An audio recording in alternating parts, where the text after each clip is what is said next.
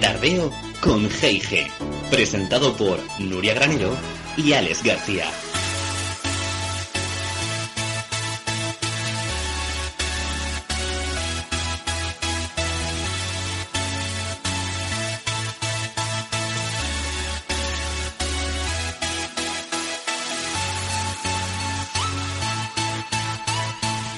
Muy buenas tardes a todas y todos nuestros tardeístas que nos seguís y que habéis decidido una semana más pasarla con nosotros. ¿Y quiénes somos nosotros? Pues mi chachicompi Nuria Granero, que tengo aquí a mi izquierda, y servidor Alex García. Y atención porque ya no queda nada para terminar el año, y eso significa que Tardeo con G&G 2019, este programa buen rollero que te ayuda a olvidarte de las penas, está llegando a su fin, por lo menos la primera temporada, ¿no, Nuria? Exactamente, Alex, eso te iba a decir, no te me pongas melancólico, por favor, que, que seguro que hay segunda temporada, ¿no? Yo firmo, por lo menos, yo firmo. Además, no nos enfriemos con noticias tristes porque el tema del programa de hoy viene muy, pero que muy calentito. Mandamos también un saludo a nuestro técnico de sonido, Julio, que está al otro lado del cristal. Y para muchas personas pudorosas, el tema que vamos a tocar esta semana es, es un terreno delicado, diría yo, Nuria. Eh, porque es un tema que intentan evitar en determinados círculos sociales. Está mal visto. Sí, sí. La verdad es que la gente tiene vergüenza. Pecado. y es que nuestro tardeo con G&G eh, trata de uno de los instintos más primitivos del ser humano, como es la sexualidad, tal y como dice Mónica Naranjo. Hoy intentaremos acabar con ciertos tabúes eh, gracias a nuestra entrevista que vamos a hacer a una persona que podríamos decir se ha convertido en los últimos meses en una excelente tutora sexual mediática. Hoy estará en boca de todos el polémico tema de la pornografía, de la accesibilidad, de lo censurable, de lo real que puede llegar a ser. Un tema que seguro que no nos va a dejar indiferentes.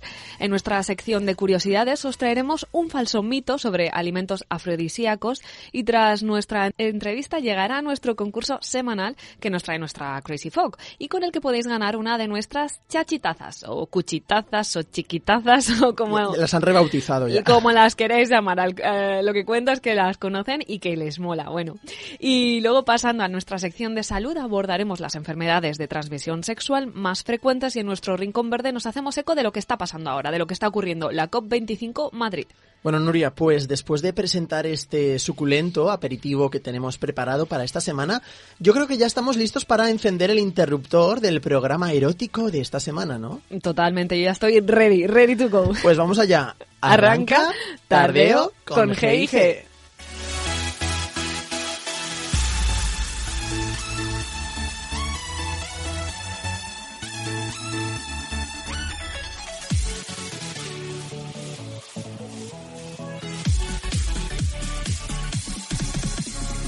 En boca de todos.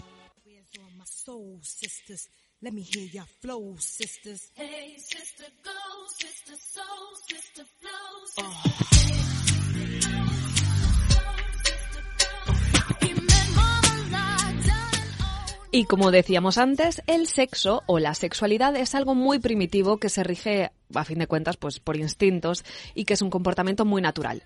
Pero es tan natural que debemos dejar que fluya simplemente o hay que tomar acción, es decir, participar y fomentar una educación en sexualidad. ¿Es tan natural como la vida misma? Como la vida misma, así es. Pero ¿hasta qué punto son censurables algunas prácticas o lo que es lo mismo? ¿Hasta qué punto influye esa sexualidad explícita en el comportamiento de la sociedad? A ver. A, a, raíz del, del, tan sonado y mediático caso de la manada del que todo el mundo ha, ha escuchado hablar, están saliendo a la luz numerosos casos, están saliendo a la luz de, de sexo en grupo entre varios hombres y una mujer. Eh, esto se trata de una práctica sacada de escenas pornográficas en las que la mujer adopta un papel pues de sumisión absoluta y se deja hacer de todo por los hombres que están teniendo sexo con ella. Todos estos casos dejan ver que la pornografía, que, que pues muestra una visión falocéntrica del sexo y se ha convertido en la fuente de educación sexual para los más jóvenes. Y esto es muy peligroso si los padres o los tutores pasan olímpicamente de este tema y de esta educación afectivo-sexual.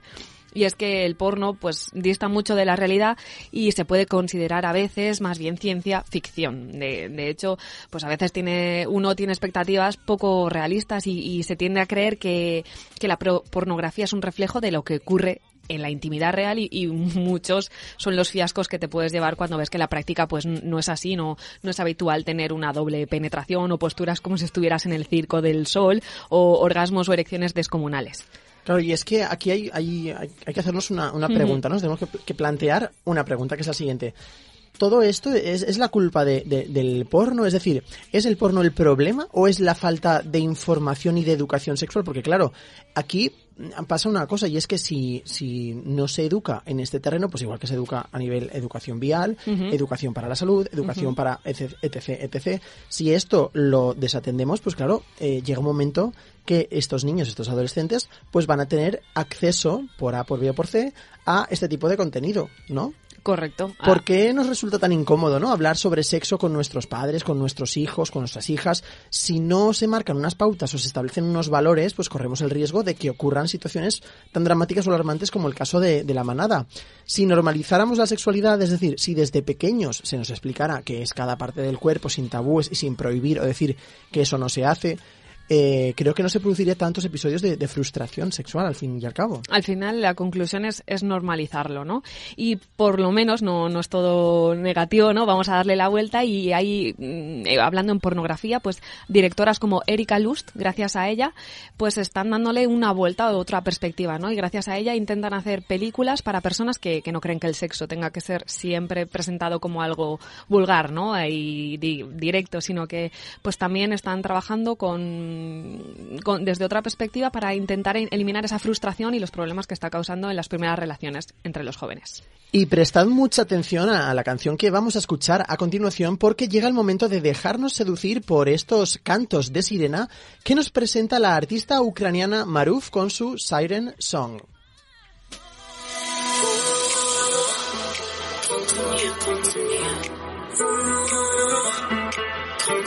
Come to me,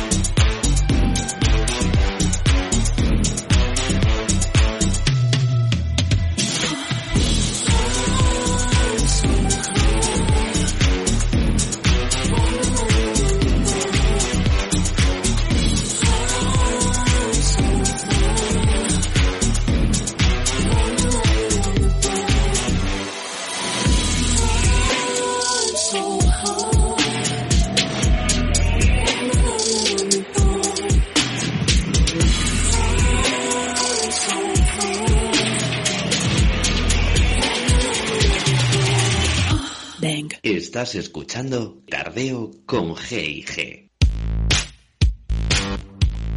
¿Sabías que...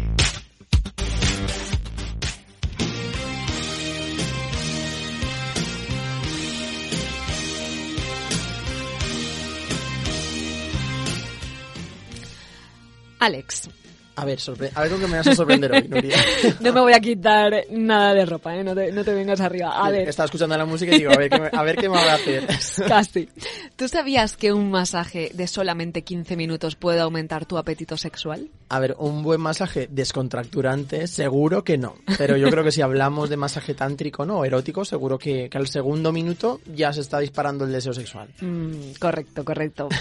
Pero lo que igual no sabías es que el tema de los alimentos afrodisíacos, bueno, no sé si, dice- si decir que es un bulo bulo, pero sí que es como un mito, una leyenda urbana que hemos escuchado en torno al sexo y no es así. Vamos a que nos han intentado vender productos afrodisíacos, pero no. Pero no, na- na- no, no, no. Según indica la, la vanguardia, no se puede achacar a ningún alimento per se el efecto de aumentar el deseo sexual o la excitación y no hay fórmula mágica que encienda el deseo sexual, tal cual indican, ¿vale? Así que siento mucho, siento haber roto esa ilusión de, de, de aquellos aquellas que, que nos estáis escuchando y teníais pensado usar el mango, un poco miel, jengibre, chocolate, ajo negro. Que son los típicos, ¿no? Los típicos afrodisíacos que habías Correcto, dicho. correcto. O- Hombre, yo entiendo, por ejemplo, una fabada no es nada afrodisíaca. No, la verdad es que no es atractivo, ni el nombre es atractivo, la verdad.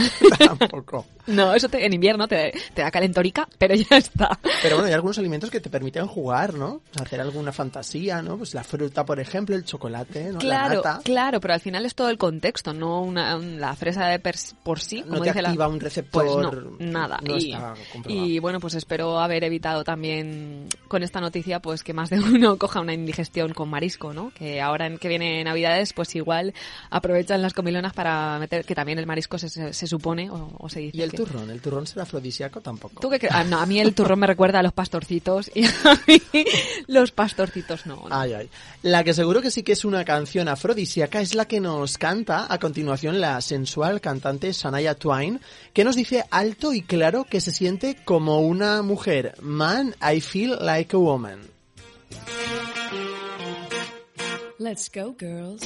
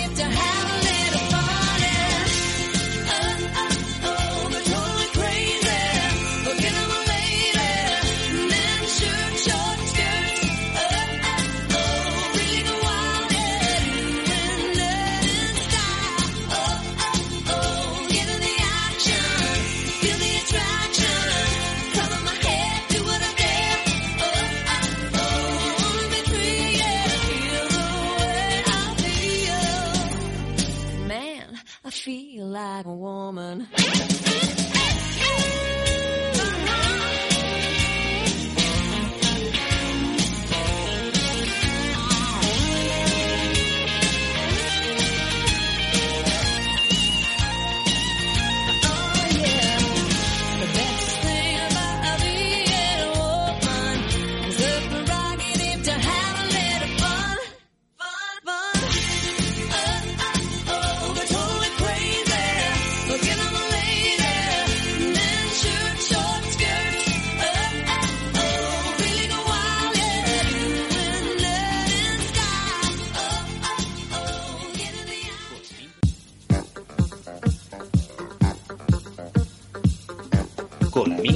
Contigo, con nosotros.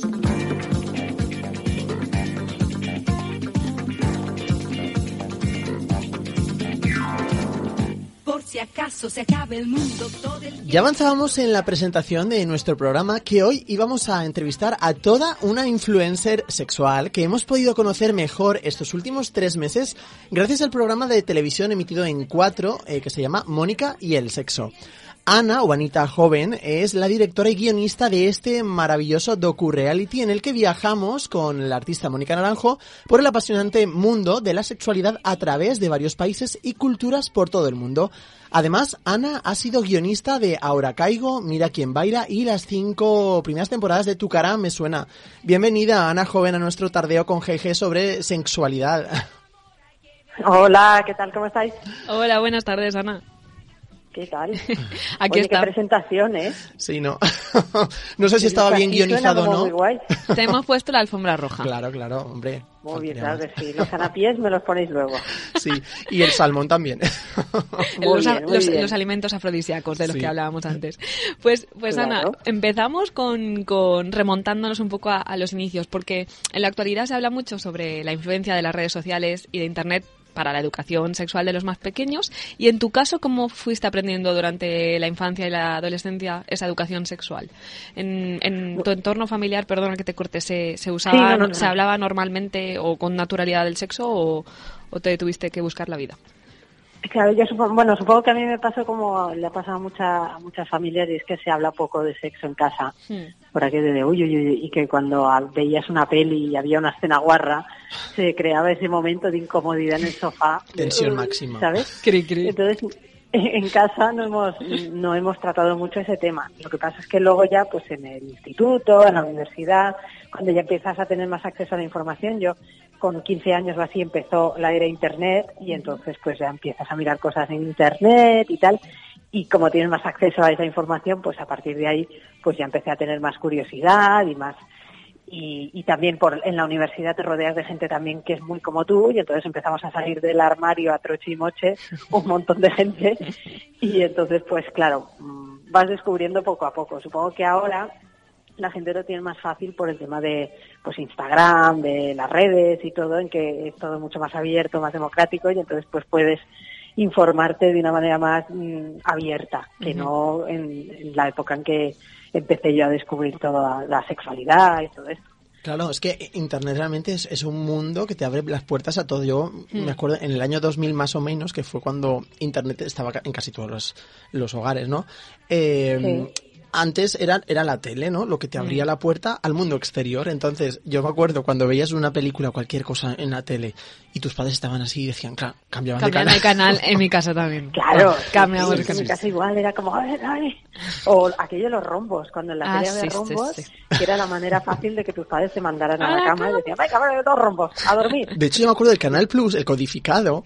Ajá. claro, el, Sí. el famoso codificado del Canal Plus, que intuías, intuías las cosas. Lo que No, habría ahí. Y yo no sé tú, pero yo me quedaba convencida de que si cerraba un poco los ojos y me concentraba, podía verlo. ¿sabes? ver. Aquello que haces así, digo, si fuerza la vista o pongo un filtro o algo, seguro que se acaba viendo. O Pero con, no con sé, algunas una gafas mierda. especiales de estas decodificadas.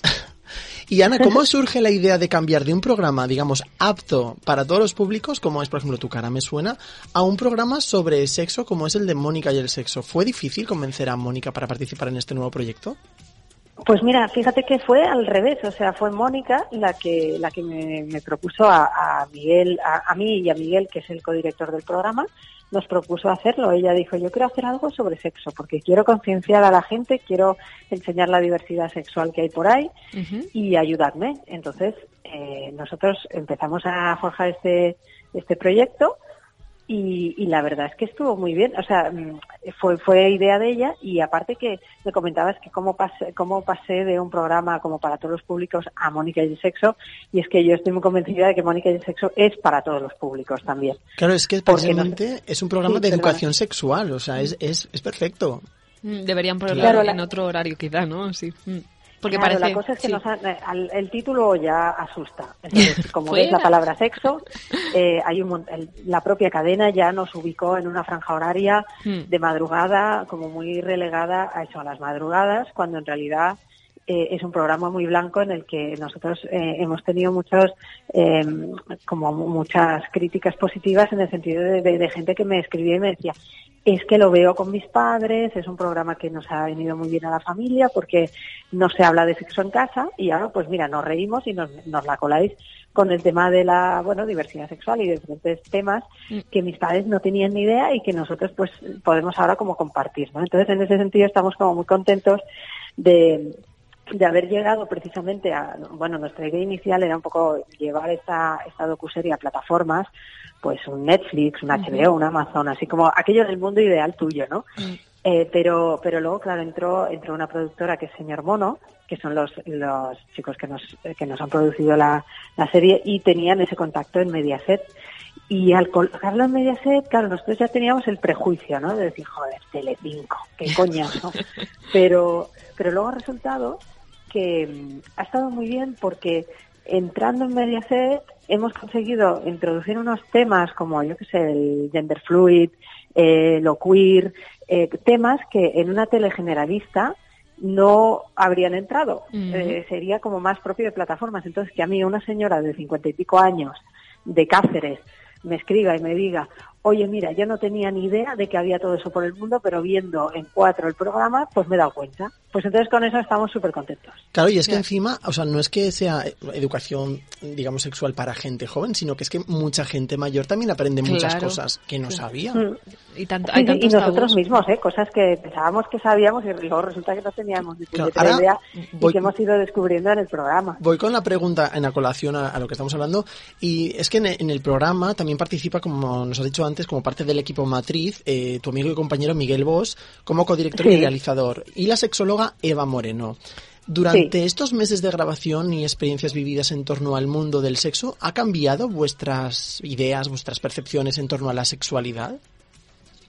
Pues la verdad es que sí, porque yo, mm, quieras que no, siempre uno va con, por más liberal que te consideres, siempre vas con ciertos prejuicios respecto a temas, a cosas, ¿no? Pues eso, pues el, el género fluido, ¿no? Que dices, bueno, pues es que el género fluido, mm, o sea, te haces un poco un lío, ¿no? De decir, vale, yo acepto esta apariencia que a lo mejor pues tú te sientes no te sientes hombre no te sientes mujer pero vistes como mujer pero te gustan los hombres un lío Claro. y entonces eh, aprendes hablando con esa persona en este caso fue el, el bueno ese artista Alex de la Croix que es también influencer eh, Instagramer y tal eh, aprendes que es que es simplemente la libertad de poder ser como tú quieras sin que haya esa manía de etiquetarlo todo Mm.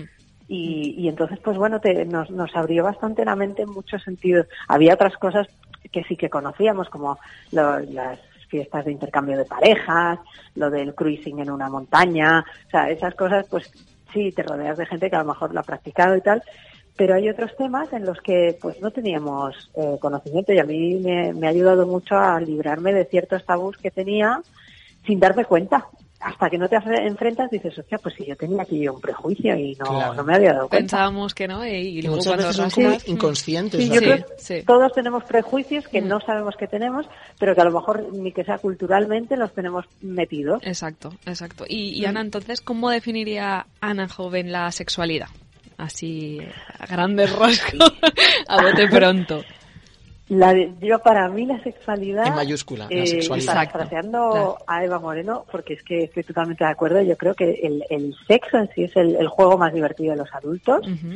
y creo que la sexualidad es, hay que vivirla con, con toda la libertad y la naturalidad del mundo la sexualidad es algo maravilloso que ten- de lo que tendría que hablarse más De hecho, porque esa ¿cómo?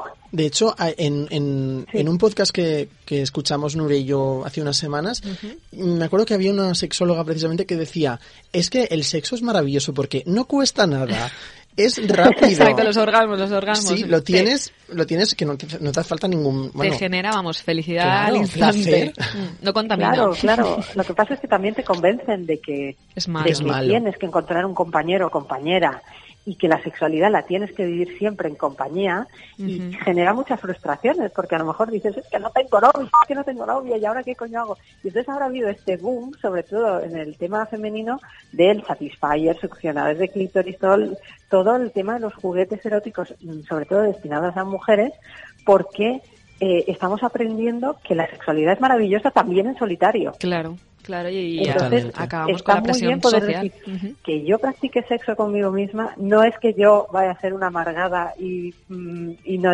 es que no tenga nadie con quien hacerlo, no, no, yo tengo una vida sexual plena conmigo misma, ¿no? Y entonces Totalmente. eh, es lo importante, el, el ir bien follado. Es que Ir sonriendo por la mucha calle, gente, coño. Claro. Hablando mal, hay mucha gente que, que está mal follada. Mm. O sea, que tú la ves por la calle y dices, esta persona necesita... Se le ve claramente. claramente. pero mal, mal follada conceptual, en lo que es el concepto. O sea, Sí, en sí. el hecho de que, eh, tío... No mm, está liberada, da ¿no? Una Es- paja antes de salir a esa reunión Claro. que te pone de tan mala leche. Y genera O lo que sea. las endorfinas y lo que haga falta. Claro. Claro. Sí, sí, sí, sí. Y, y- y creo que hablarlo, de una- se puede hablar de todo si lo hablas de una manera natural y, y siempre con- desde el respeto a la gente que que cuando conozcas los límites de la otra persona, ¿no? Claro. Pero hablar de sexo se tiene que poder hablar de sexo en televisión en una hora normal y, y bueno, y considerarse como algo blanco en lugar de una cosa sórdida, o porque el porno también ha hecho mucho daño en este sentido. ¿no? Eso. O sea, Sí, ahora- ahora hablaremos en contra de- del porno, pero Sí. creo que nos ha forjado unas imágenes también de cómo se tiene que follar que hay mucha gente que se traumatiza y dice, no, no, pues es que yo no creo que haya gente que folle mal, es simplemente gente que folla a su, de su manera y luego ya pues, vas aprendiendo, vas haciendo. Claro, pero yo creo que sí que es fundamental precisamente lo que estábamos comentando, ¿no? Que es primero es importante conocer tu cuerpo, conocerte a ti mismo, qué es Claro. lo que te gusta a nivel individual y luego ya Y pues, luego ya con- disfrutar interactuando, también, claro. claro. Pero es muy Claro, importante para saber pedir lo que te gusta, porque hay que, es que el, el- el sexo es comunicación, es una manera de comunicarse las personas, ¿no? Entonces, si tú te quedas en modo estrellita de mar y no dices nada, probablemente la otra persona no es adivina. Entonces, Claro, eh, pero tienes esperamos... que poder hablar y decir, y no por hablar no digo decir guarrerías solamente, que también es muy divertido, pero Eso ya es un poder decir, Bueno, hay momentos para todo. enviar a la otra persona en lo que te gusta Hmm, y, joder, mal iríamos si luego no acaba aquello funcionando.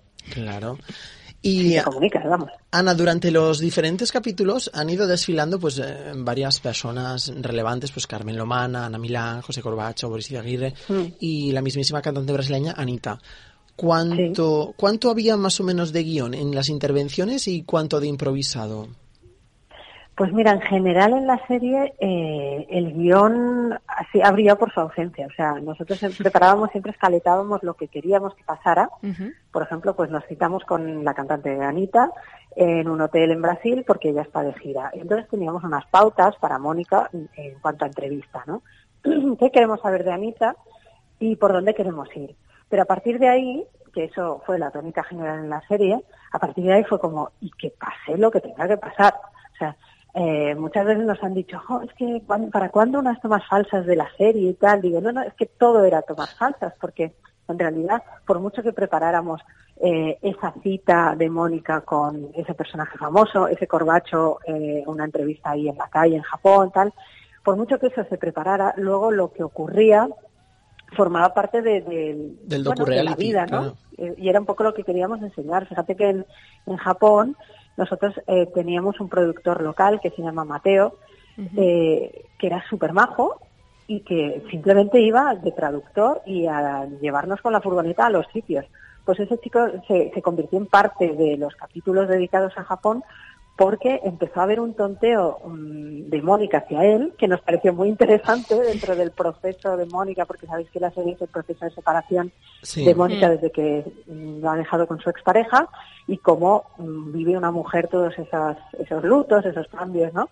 Pues claro, ella estaba como tonteando con él y, y bueno, y se incorporó como personaje. Bueno, personaje por decir de alguna manera, pero digamos que toda la serie ha ido fluctuando entre lo que nosotros más o menos queríamos que fuera pasando y lo que pasaba Y lo en realidad. pasaba en realidad. Que era Y- todo muy dúctil, vamos, que iba un poco pues, en función Como la de vida cómo misma, iba súper real. Sí, es evolucionando. decir, Hmm. y si nos equivocábamos en algo, si no nos funcionaba algo que habíamos preparado, una fiesta o una cita con alguien o tal, eh, luego llegábamos al hotel, Miguel sacaba la cámara y decíamos, hostia, pues qué mal nos ha ido, no sé qué, y, y lo contábamos porque también es como, porque no, la- creemos que el, el concepto de televisión que entendemos ahora debería de cambiar, sobre todo por la manera en que tenemos de consumirla. Nosotros, la- la- yo al menos como espectadora busco que, que no haya impostura, que, que no haya esa cosa así tan de, de, Que sea natural, ¿no? Vaya. de voz en off típica de documental, sino que, que sea natural. Por- de ahí que también la voz narradora de, de toda la serie sea Miguel, que le han criticado muchísimo, pobrecito, por la voz, porque no tiene la típica voz de locutor de programa. Bueno, pero eso tampoco es Eh. malo. Yo creo que también en ese punto, o sea, en la diferencia precisamente está lo también. Y es lo que, lo bueno, que se buscaba. claro. Y de hecho, a- Ana, ¿alguna anécdota erótico festiva de lo que comentabas? ¿Alguno que te, ¿Alguna que te haya marcado que no salía como previsto o que te sorprendiera? Porque os lo habéis pasado muy bien, ¿eh? Os lo habéis pasado Claro, muy lo bien. pasamos bien. Hombre, pa- para mí lo más imprevisto fue que íbamos a, a- esto, a Brasil con la idea de en Sao Paulo de que Mónica se hiciera una paja con un, con un juguete erótico que le teníamos preparado y tal. Muchas veces había cosas que le decíamos, se las explicábamos a Mónica in situ para no perder la frescura, la reacción positiva o negativa o lo que fuera, ¿no? Sí. Y dijimos, venga, nos tiramos a la piscina Y que le sea lo que Dios "Venga, quiera". Una paja. Entonces preparamos con el fotógrafo del proyecto mm, en el que entraba esa paja, porque esto era un proyecto fotográfico de un hombre. Sí, que era debajo de una Eh, mesa. Bueno, lo, prepa- sí. lo preparamos todo con él y, y me dijeron, justo antes de llegar, me dijo Mónica, es que, que, que cuéntame qué, qué es lo que hay que hacer. Y, y digo, ¿de verdad lo quieres saber? Sí, sí, cuéntamelo, porque si no, me pongo nerviosa. Digo, vale, pues que te hagas una paja. Y me dijo, tía, pues es que no lo voy a hacer. Digo, ¿en serio? Digo, estamos llegando al sitio. Digo, a ver, habí- había, sabíamos que existía esa posibilidad, porque evidentemente es un personaje público y es como difícil que se pudiera prestar. Pero me Claro. dijo, no, no, no, no puedo, no puedo. dije, bueno, pues nada, lo voy a tener que hacer yo. Y entonces pues lo hice yo. Y luego se picó, se picó porque me dijo, joder, lo tenía que haber hecho, porque es que, que suena, el proyecto era muy chulo y el fotógrafo me hizo las fotos teniendo el orgasmo y tal, que las guardo en casa, que están, son muy bonitas. O sea, que luego se arrepintió de no haberlo hecho. ¿Se arrepintió? Sí, sí, Claro, sí, es se arrepintió de comprensible. haberlo hecho. Bueno, siempre lo puede hacer sin que nos enteremos. Exacto, Claro, será claro, en. Brasil y... Eso, ya me, pare- me consta que ya lo hace. Y de todas las entrevistas, ¿cuál es la que más te, te emocionó o te sorprendió de todas las que hemos visto en el programa? Pues mira, eh, me gustó muchísimo eh, precisamente la, la entrevista con, con Alex de la Croix y con su familia, que es, eh, Alex de la Croix es este chico de género neutro de Puerto Real, que nos llevó a visitar a su familia, que es un matriarcado, era su madre, su tía, su prima, y de cómo no, cómo ellas, sin saber nada de el término género neutro, no sé qué, de toda la terminología de lo no binario y tal, ellas habían entendido perfectamente a su, a su hijo y, y lo aceptaban tal cual era. Y lo único que tenían era pues ese miedo, decía yo como madre solamente tengo miedo a que a él le hagan daño. A mí me da igual si lleva tacones, si lleva pendientes, si lleva vestidos y, y si luego está con hombres, con mujeres, me da igual. Lo único que quiero como madre es que sea feliz y que tal. Y entonces eso a mí me llegó mucho porque creo que todas las familias a través con el amor eh, puedes llegar a entender lo que sea de, de un ser querido, ¿sabes? Cuando sobre todo cuando ese ser querido es feliz así. Claro, Entonces aquello me, me gustó muchísimo. Yo creo que eso yo también, es- esa intervención yo creo que llegó también a, mu- a muchas casas de precisamente también con esa Mm. misma visión, ¿no? Que al final, pues hay muchos padres que lo único que quieren es que su hijo no sufra, ¿no? No sufra por la sociedad Claro. en general. Eh, O sea, no es que digan no quiero que sea, que no, o sea, no quiero que seas gay, no, sino no quiero que te hagan sufrir, que te hagan ¿no? sufrir porque estamos muy Claro. marcados muy con muchos prejuicios todavía para, para, para aceptar a alguien que sea que no siga el, el- un patrón establecido. Claro, o sea, parece que estamos Claro. evolucionando, pero realmente hay mucha hipocresía en ese sentido. Entonces, Hay muchos y- estigmas también. y- con y de tipo hecho- cosas se asocia mucho homosexualidad con enfermedades, con yo que sé, con sitios lúgubres, ¿sabes? Sí. A mí me Como- pasó en mi casa. Yo cuando salí del armario, el miedo que tenían mis padres es, bueno, y a ver con qué gente vas y dónde vas. Y yo lo que le dije, dije, dije, mira papá, em, yo llevo mm, dos años fuera del armario, sin que lo sepáis, y no habéis notado nada, no hay ningún cambio, no estoy yendo a sitios raros, no, o sea, me rodeo de quien me quiero rodear y ya está, no tenéis que sufrir. Y a partir de ahí, pues no, no hubo más problemas. Para, Y creo que es eso. y si ven que tú eres feliz, al final ellos también se es quedan que más es tranquilos. de lo que se Claro. que se trata y de hecho Ana hemos dicho pues eso que va, vamos haciendo avances no en el, en el tema de la sexualidad y de la educación sexual pero Mm. todavía hay muchos prejuicios y ¿qué, qué cambios o propuestas crees que podríamos poner en práctica o qué tendríamos que hacer para seguir avanzando para que se haya más aceptación y, y- y menos pues eso prejuicios y, Y etiquetas, y final. etiquetas Mm. Pues mira, yo creo que, eh, claro, empezar desde, no solo desde las escuelas, que eso ya yo creo que es algo que se tiene que tener muy contemplado, sino desde la gente, de, de la, la gente más mayor, Mm. de decirles, ostras, esto, esto existe y no pasa nada, y tienes un familiar en casa, y tienes la- el normalizar. Cuando yo hablé una vez con un, para otro programa con una persona transexual, una mujer transexual, y me dijo, mira, eh, las transexuales eh, somos personas que estamos como muy marginadas de la sociedad porque no estamos no, no hay visibilización la visibilización es muy importante en el momento que tú por la calle ves a una persona muy muy muy alta tú dices hostia una persona más alta pero si tú por la calle empiezas a ver mogollón de gente alta al final no te fijas en Mm, si es alto claro. o no es alto Mm. entonces, con el tema trans, por ejemplo, pasaría eso. Y con, y con gente queer también pasa, cuantas, cuanta más visibilización tengamos, eh, más natural va a ser todo. Porque, porque la gente ya no se extrañará de ver a esa persona con el pelo rosa, unas tetas gigantes y que tiene rabo, ¿sabes? O sea, Claro, es que si al final la gente no lo ve, pues... visibilizar para claro, normalizar. Correcto, es, es eso. Porque Mm. Libertad, ¿no? Claro. Siendo Y- la palabra normalizar, eh, a mí no me gusta mucho decir normal o normalizar porque es que... Visibilizar sería es, más Pero- bien, sí. Pero ya me entendéis, como Sí. a poner en común cosas. eh, Sí, que no sea eso que lo, lo- lo que resalte o lo que te llame la atención para enseguida etiquetar o juzgar, sino que simplemente sea algo más de todo tu ser. Es que De no- hecho, es que hace, Claro. hace muchísimos años ya pasó con la homosexualidad, ¿no? Que era algo que, que no se veía, ¿no? En el día a día. Estaba prohibido. Hace muchísimos, muchísimos años. Y claro, ahora ya es algo como muy normalizado, entre comillas, ¿no? Entonces, Sí, como es algo sí. que se ve, pues ya no llama la atención y es algo, bueno, pues mm, dentro de lo que cabe, pues visible. Pero es verdad que hay otras cosas que no son tan visibles en el día a día que todavía siguen sorprendiendo. Esperemos que sea cuestión de tiempo y poco a poco vayamos avanzando. De eso se trata. sí, sí, claro que sí. No, la cosa es, sobre todo, es no hacernos invisibles, sobre todo en los tiempos que corren ahora, en que está esa cosa verde que se llama Vox, que nos está cosa. haciendo mucho daño para meternos otra vez en el armario. Y eso es terrorífico. Entonces, tenemos que ser muy conscientes de que, de que eso no puede pasar.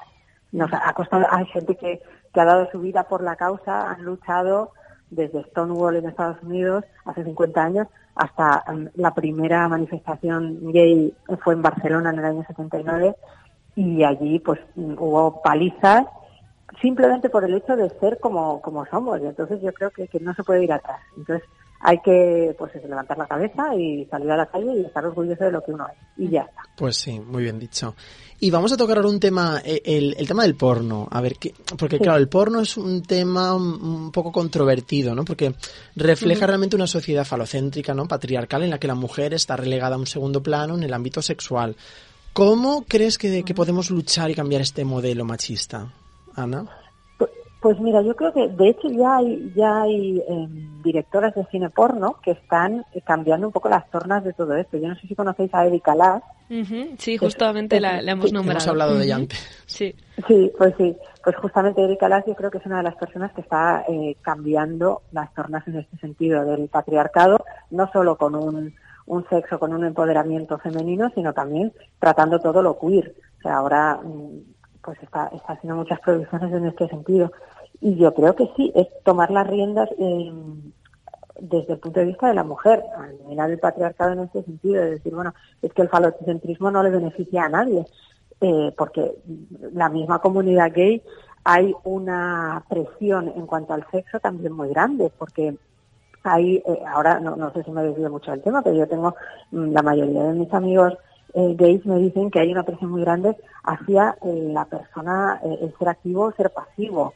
El, el ser pasivo es como despectivo, ¿no? El- y además lo feminizan, dicen es una pasiva. Como Entonces, inferior, sí, eh, como, El sumiso. Sí. como inferior, Sí, cosa como que se ve inferior al, claro, al claro. activo. Y no es eso, el, el pasivo, eh, si lo es, es porque disfrutará, digo yo. Entonces, Claro. Y luego también esa presión de decir, no, yo es que mm, como somos dos activos, pues el sexo no puede funcionar entre nosotros. Bueno, pues a ver, invéntate algo, ¿sabes? Porque qué tontería es esta. Entonces creo que en ese sentido el porno patriarcal falocentrista ha dado este bueno este, estos To- estigmas tan chungos que Sí. dentro de la propia comunidad eh, también son eh, un motivo de tensión y eh, hacen que el sexo no fluya. ¿sabes? Exacto. Entonces yo creo que, y, y me gustaría mucho, eh, es una de las cosas que, que también nos encantaría si hubiera una segunda temporada de Mónica y el Sexo, explorar un poco la industria del porno porque realmente yo ahora hay cosas, muchísimas cosas que no conozco y me encantaría meterme ahí para a lo mejor mm, rebatir lo que os estoy diciendo, ¿sabes? Que a lo mejor mm, cambio de opinión y, y me han explicado cosas que,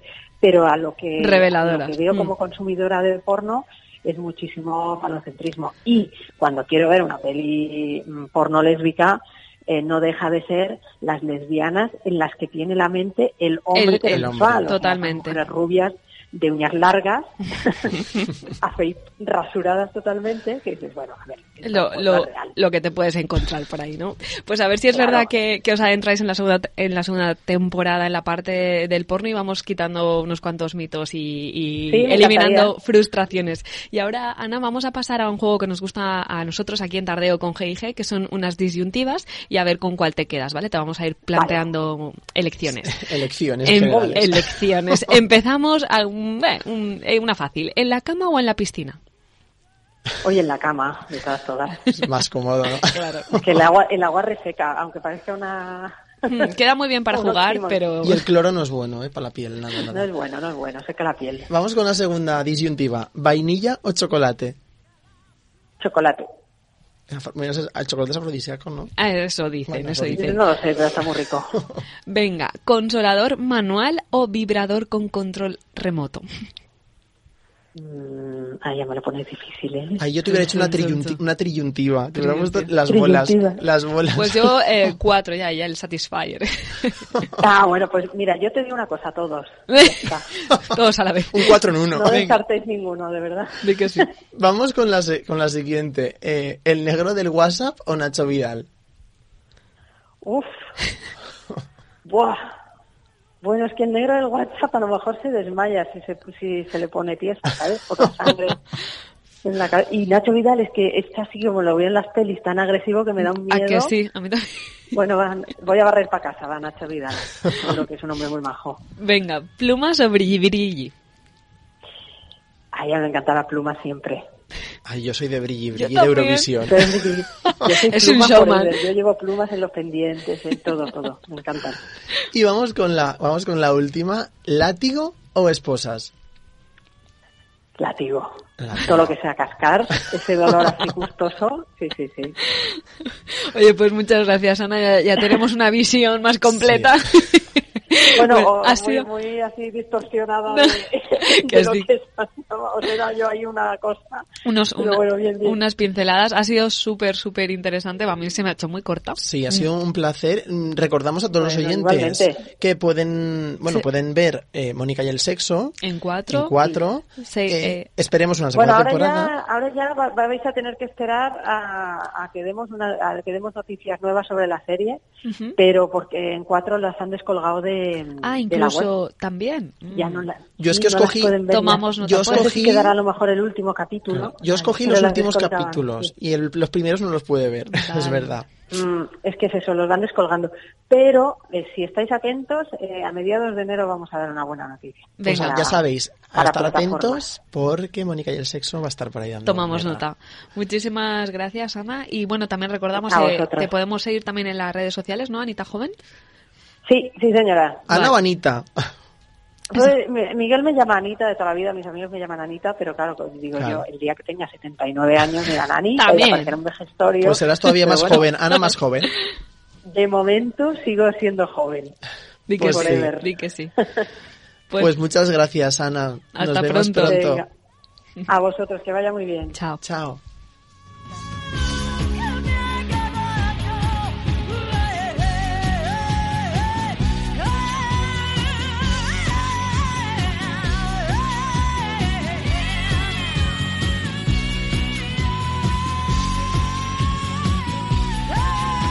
Estás escuchando Tardeo con G&G.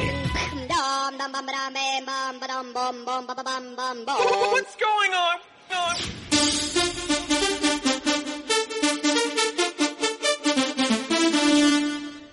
Y una semana más llega al estudio subida de tono nuestra rana loca para traernos la pregunta del concurso semanal que te puede hacer ganar una de nuestras chachitazas. Daos prisa en participar, que ya van quedando pocas. Os recordamos que deberéis mandar la respuesta a la pregunta que formularemos a través de, las redes sociales y podéis responder o a las stories o al mail graneroygarcía.gmail.com. Pero antes de plantear el nuevo reto de esta semana, tenemos que resolver la pregunta de la semana pasada que nos la va a resolver Nuria. Correcto, y la pregunta era ¿en qué año se consiguió que la mujer pudiera votar en España? Y la respuesta correcta era en 1931. Aquí ah, hago un breve apunte porque es cierto que, bueno, pues que la pregunta podía dar pie un poco a confusión porque en 1931 se aprobó el voto de la mujer, pero no fue hasta el 33 cuando oficialmente pues ya se celebraron elecciones. Y ahora sí, vamos con la pregunta de esta semana.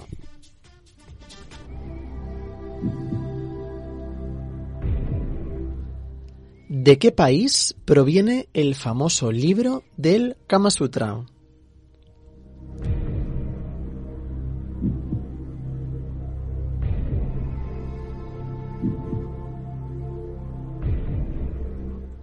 Pues ya lo hemos oído, ¿no? ¿De qué país ¿De proviene? qué país proviene el famoso libro? Queremos saber de, de qué país, ¿no? Pues eso, Es yo no sé si las gambas darán apetito sexual o si leer ese libro hará que, que nos pongamos las pilas, pero bueno, la música seguro que sí que consigue activarnos. Y si no, probad con esta canción de Zayn que se llama Pillow Talk. Y bueno, hasta con el título ya lo deja explícito. Vamos a ver que, nos, que hablamos entre almohadas y seguro que os venís arriba.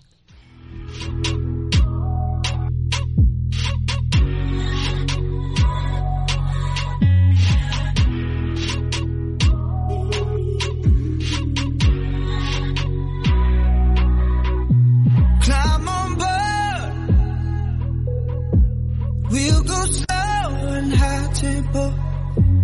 Light and dark. Hold me hard and mellow. I'm seeing the pain, seeing the pleasure. Nobody but you, body but me, body but us, bodies together. I love to hold you close tonight and always. I love to wake up next to you. I love to hold you close tonight and always. I love to wake up next to you. So we'll be something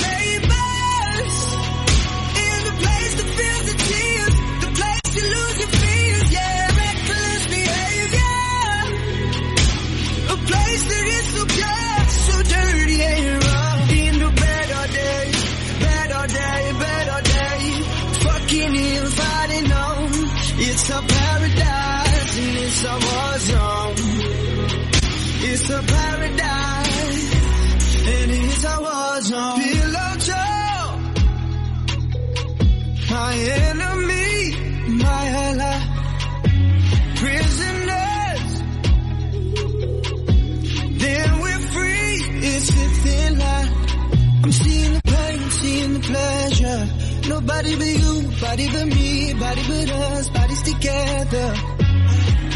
I love to hold you close tonight and always. I love to wake up next to you. So we'll be something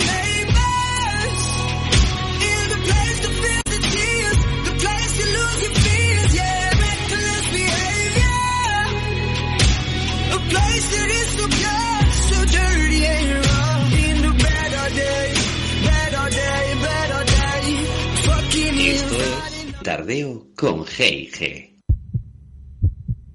Cuídate.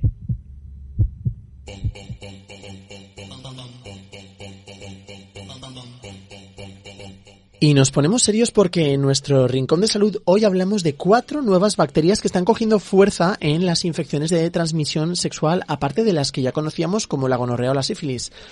Eh, vamos con la primera, Neisseria meningitis. Es la primera y puede llegar a causar meningitis invasiva o lo que es lo mismo, una infección del cerebro y membranas que recubren la médula y es potencialmente mortal. Del 5 al 10% de los adultos son portadores en la garganta y se puede transmitir a través del sexo oral. La siguiente bacteria es el Mycoplasma genitalium. Se asemeja a la infección por clamidia o gonorrea, dando síntomas de uretritis e inflamación del cuello de útero. La tercera es Shigella flexneri. Se transmite, es un nombre un poco... Parece de Juego de Tronos, ¿eh? Sí. o de Harry Potter. Se transmite a través del sexo anal oral. Y el linfogranuloma venéreo, que este es un poquito más, suena un poco más Enfermedad. enfermedad venérea, eh, puede primero producir un grano genital, eh, una ampollita, una úlcera, y luego invadir el sistema linfático del cuerpo. La infección a nivel del recto puede simular una enfermedad intestinal inflamatoria y conducir a anomalías crónicas y graves del colon como fístulas y estenosis. Así que atención, conclusión, para evitar la infección por estas bacterias y otras infecciones de transmisión sexual y para evitar que estas bacterias se conviertan en superbacterias, que está tan de moda, tan solo tienes que usar preservativo en tus relaciones sexuales y con la ayuda de todos conseguiremos algún día erradicar todas estas enfermedades.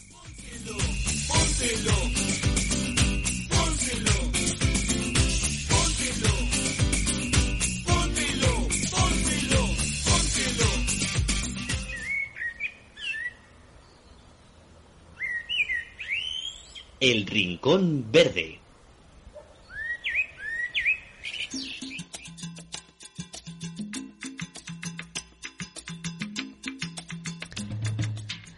Hoy en el Rincón Verde ponemos el foco en la COP25, la vigésimo quinta conferencia de las partes de la Convención Marco de Naciones Unidas sobre el Cambio Climático. Ahí es nada, ¿eh? con el nombre ya, ya, ya impone.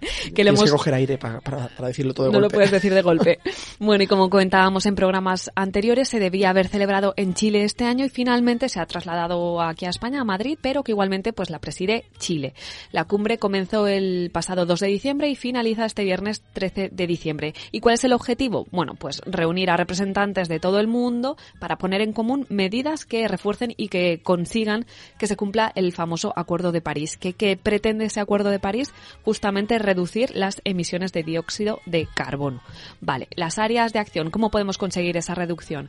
Bueno, pues por un lado, movilización social, la transición energética e industrial, la infraestructura y actuación local o resiliencia y adaptación son, por ejemplo, algunas de las áreas de actuación y de acción en las que se están centrando los directivos y los diplomáticos que están participando en la COP, que de hecho la primera se celebró en el 95 y ahí seguimos año tras año intentando fijar acuerdos y metas para ver si así conseguimos eh, algún, ser, ser verdes, ser ecológicamente y por lo menos ser no contaminantes. en Que el el verde es muy bonito, ¿no? Claro que sí, yo apuesto siempre por el verde. Pues y siempre. bueno, como todo en la vida tenemos pues la cara A y la cara B y, y además de la COP pues tenemos el movimiento contrario o lo que es lo mismo la parte más social, tenemos la contracumbre, que es la cumbre social por el clima pero más allá de la COP25 tal y como la definen los, los, los, los que la, la lideran, que en este caso es Fridays for Future, el movimiento que inició Greta Thunberg, ¿vale? La, la sueca de la que también hemos hablado en el programa.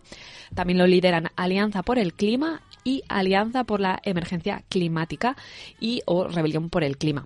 Vale, pues digamos que es el movimiento de la gente de a pie, ¿vale? No de los diplomáticos.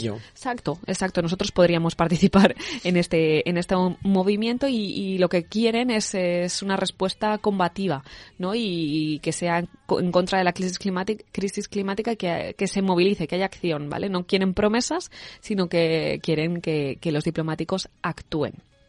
Y bueno, pues eh, es que es verdad que si haces una cumbre de tanto directivo es muy difícil llegar a, a, a conclusiones prácticas, ¿no? Y que haya acuerdo.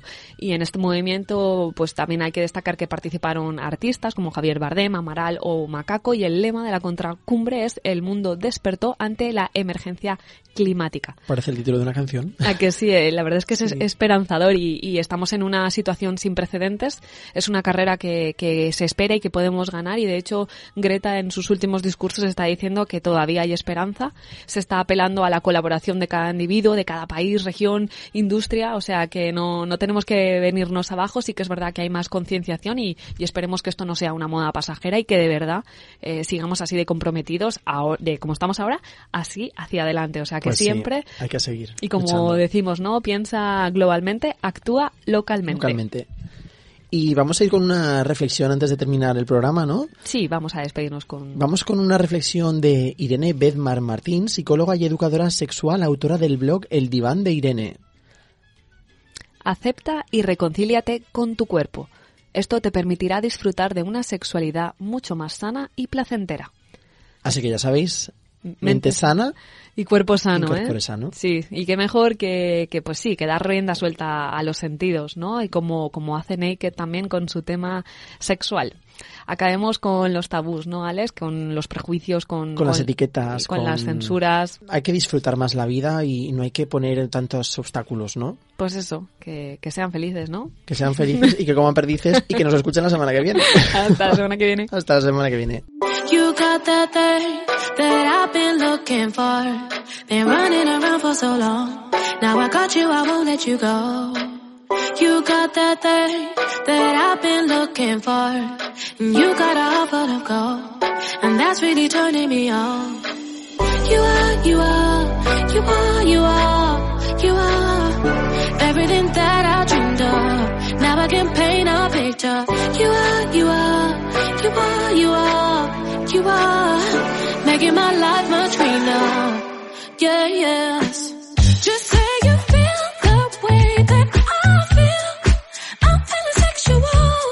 so we should be sexual. Just you feel the way that I feel. I'm feeling sexual, so we should be sexual. You got something that I ain't seen before. You've opened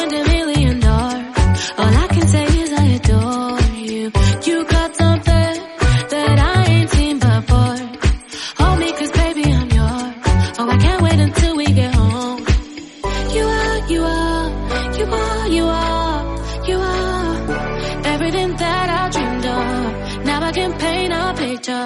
You are, you are, you are, you are, you are making my life much greener. So I wanna say, yeah,